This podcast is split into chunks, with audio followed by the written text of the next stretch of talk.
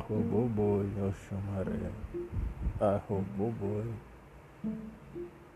Certa vez Oxumaré babalou proeminente, reconhecido e a serviço do rei, do rei de um certo local,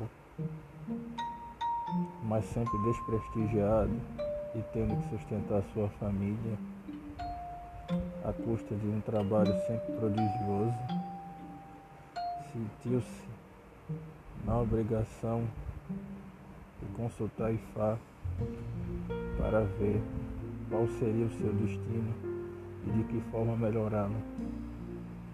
Então, o oráculo disse: é preciso que faça um ebó e junto ao sacrifício teria que possuía um tridente de bronze.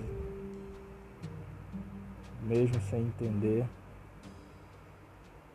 Oxumaré conseguiu o tridente de bronze. Durante o ebó, durante a oferenda, o rei mandou um emissário pedir que o Xumaré fosse a sua presença.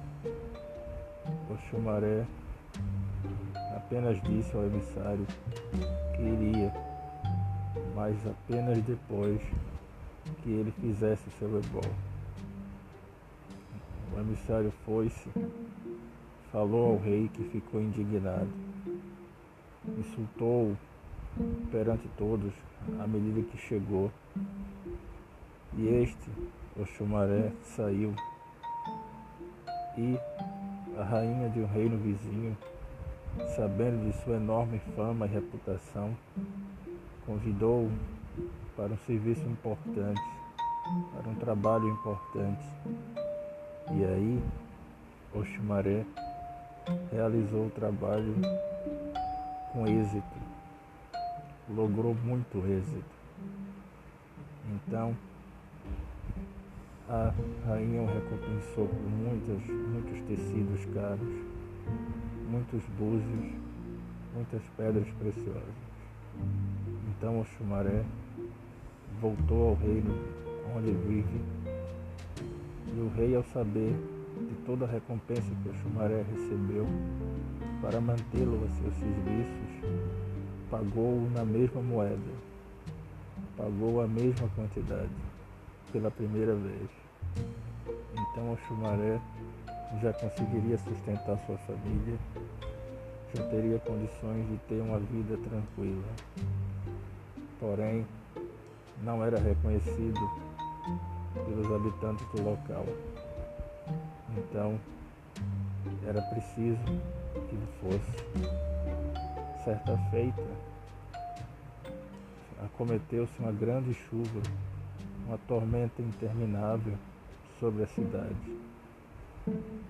Às pressas, o chumaré foi chamado pelo rei para dar conta daquele problema daquelas inundações, daquelas tempestades.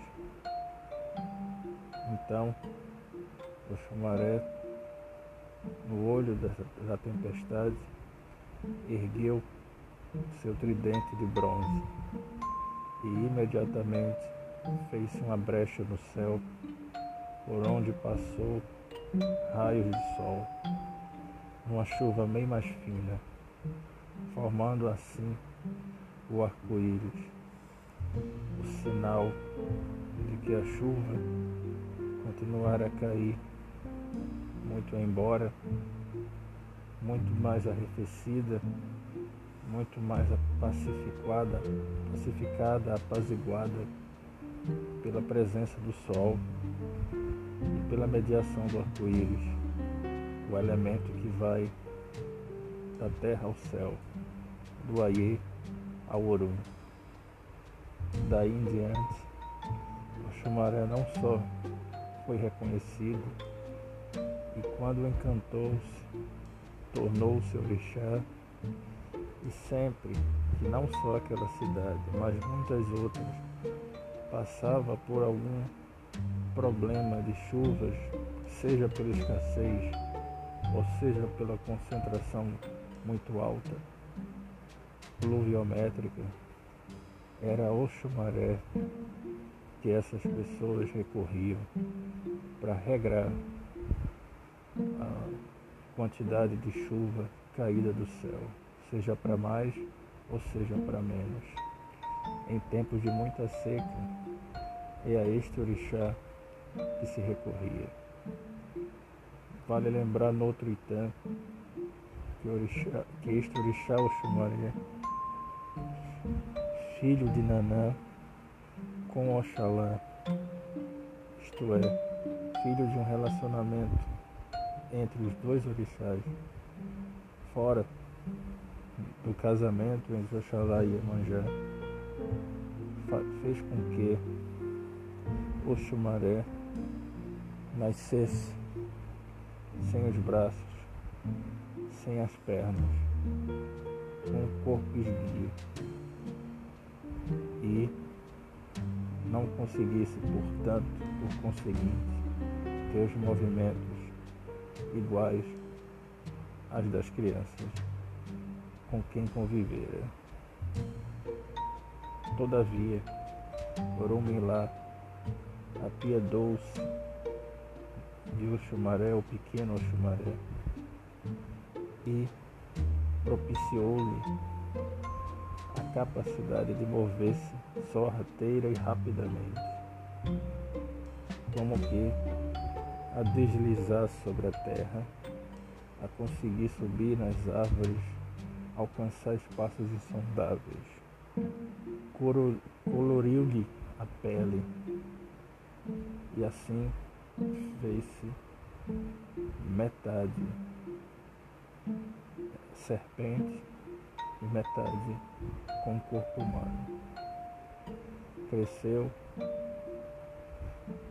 desenvolveu-se e a partir daí tornou-se o belo orixá que é. Oxumaré. A Roboboi Oxumaré.